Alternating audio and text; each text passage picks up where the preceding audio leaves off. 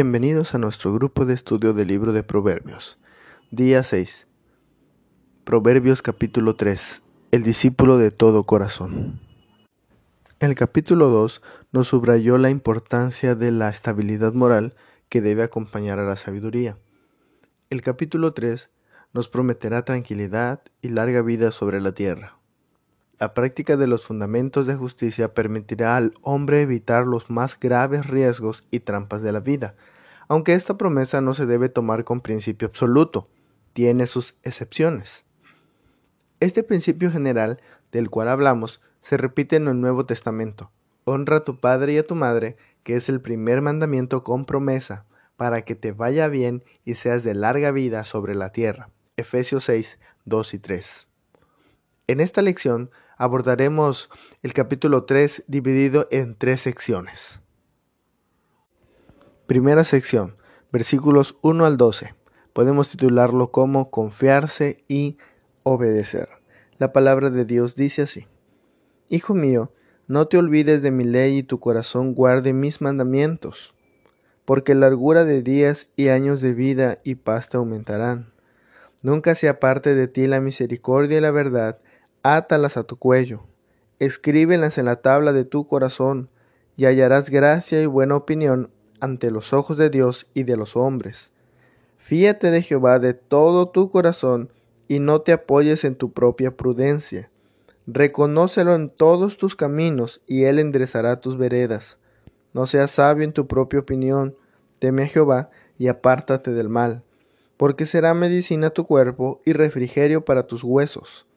Honra a Jehová con tus bienes y con las primicias de todos tus frutos, y serán llenos tus graneros con abundancia, y tus lagares rebosarán de mosto. No menosprecies, hijo mío, el castigo de Jehová, ni te fatigues de su corrección. Porque Jehová al que ama castiga, como el Padre al Hijo a quien quiere.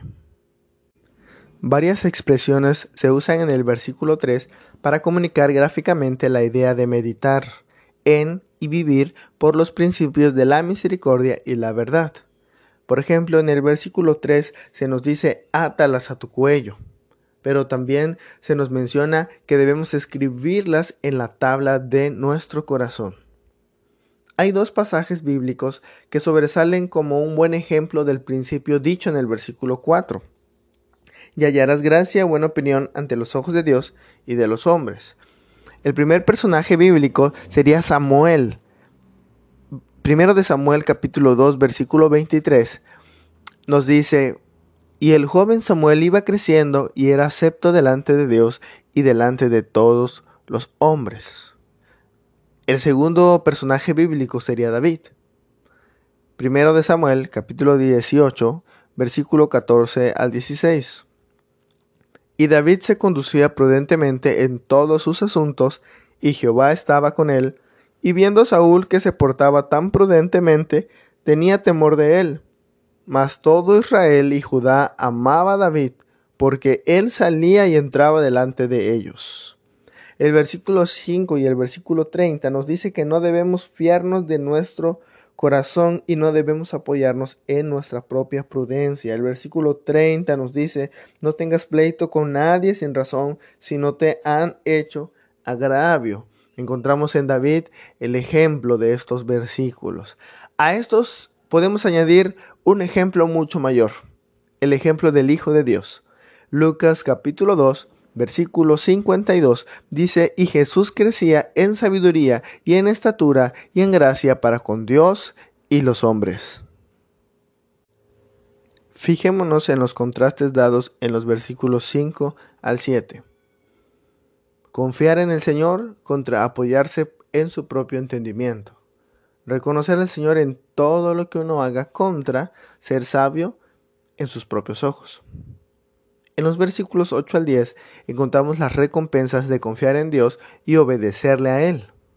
Estas recompensas podemos llamarlas como personales, porque el versículo, el versículo 8 nos habla de la salud del cuerpo y de la mente, mientras que el versículo 9 y 10 nos habla de recompensas materiales, habla de la posesión de abundancia.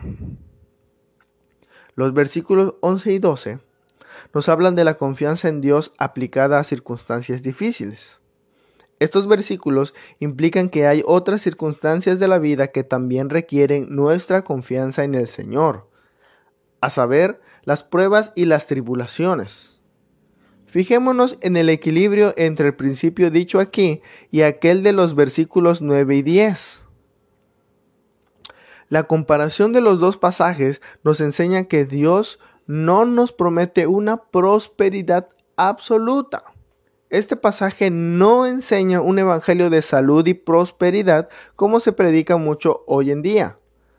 Lo malo vendrá juntamente con lo bueno. La segunda sección la encontramos de los versículos 13 al versículo 20, que he titulado Búsqueda paciente y más deleites. Veamos lo que dice la palabra de Dios. Versículos 13 al 20. Bienaventurado el hombre que halla la sabiduría y que obtiene la inteligencia, porque su ganancia es mejor que la ganancia de la plata y sus frutos más que el oro fino. Más preciosa es que las piedras preciosas y todo lo que puedes desear no se puede comparar a ella. Largura de días está en su mano derecha, en su izquierda riquezas y honra. Sus caminos son como son caminos deleitosos y todas sus veredas paz.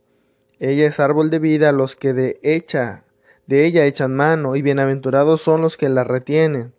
Jehová con sabiduría fundó la tierra, afirmó los cielos con inteligencia.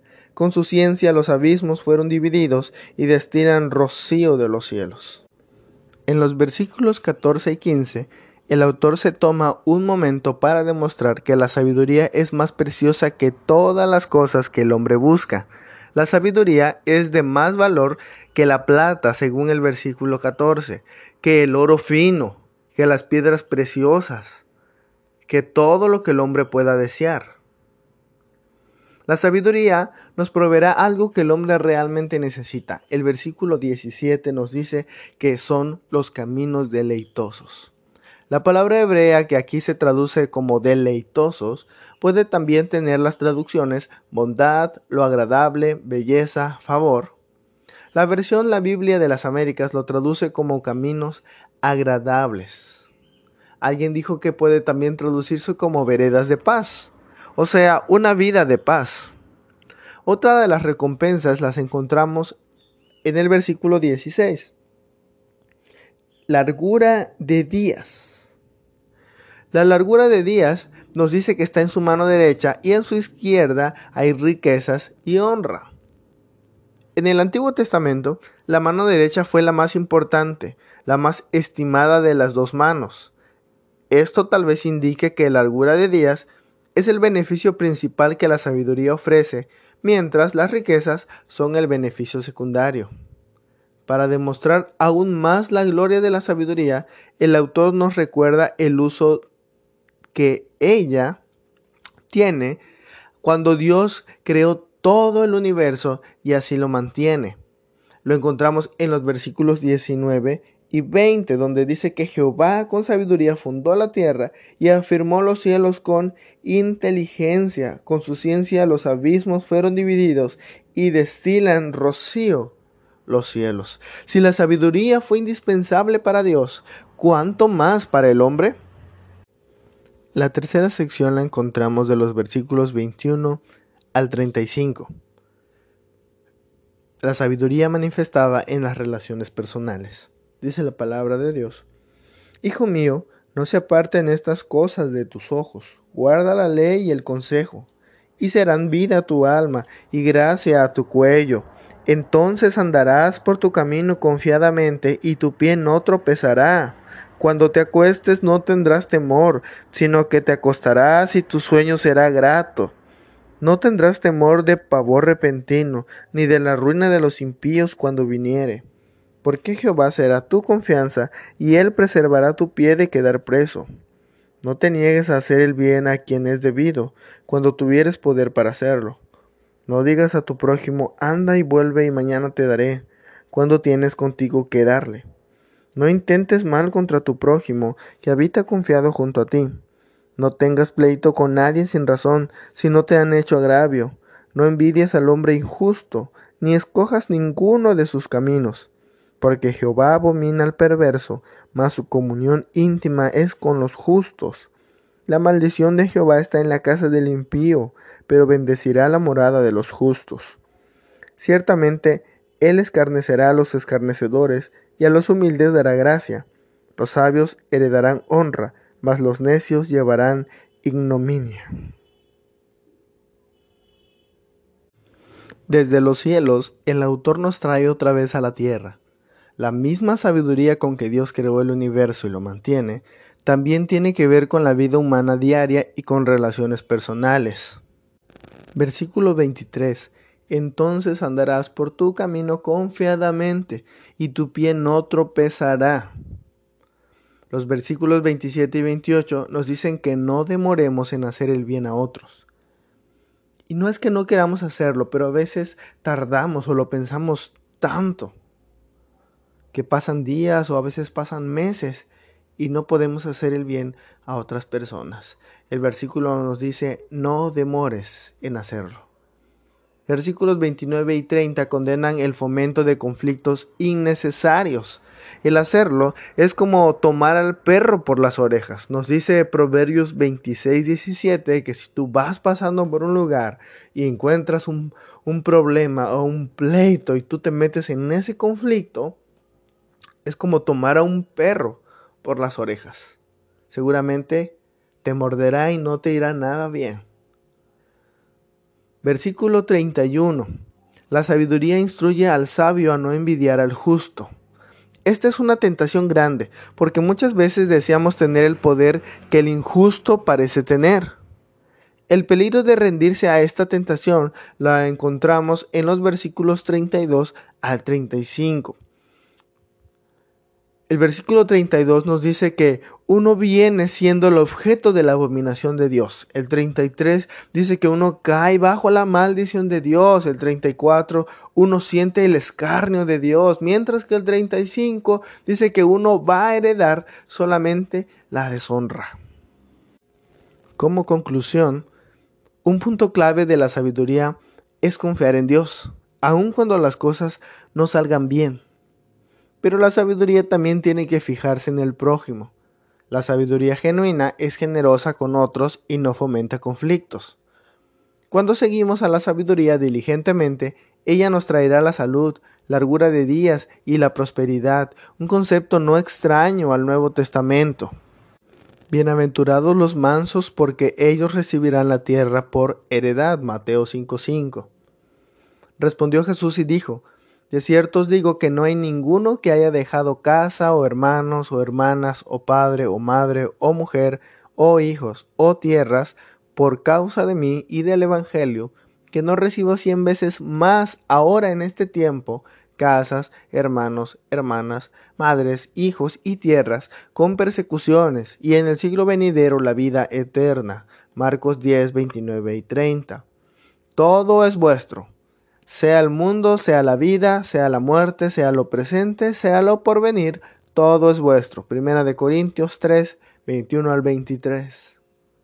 Primera de Timoteo 4, 8 nos dice que la piedad para todo aprovecha, pues tiene promesas de esta vida presente y de la venidera. Mientras que Efesios 6, 6, 2 y 3 dice, honra a tu padre y a tu madre, que es el primer mandamiento con promesa para que te vaya bien y seas de larga vida sobre la tierra.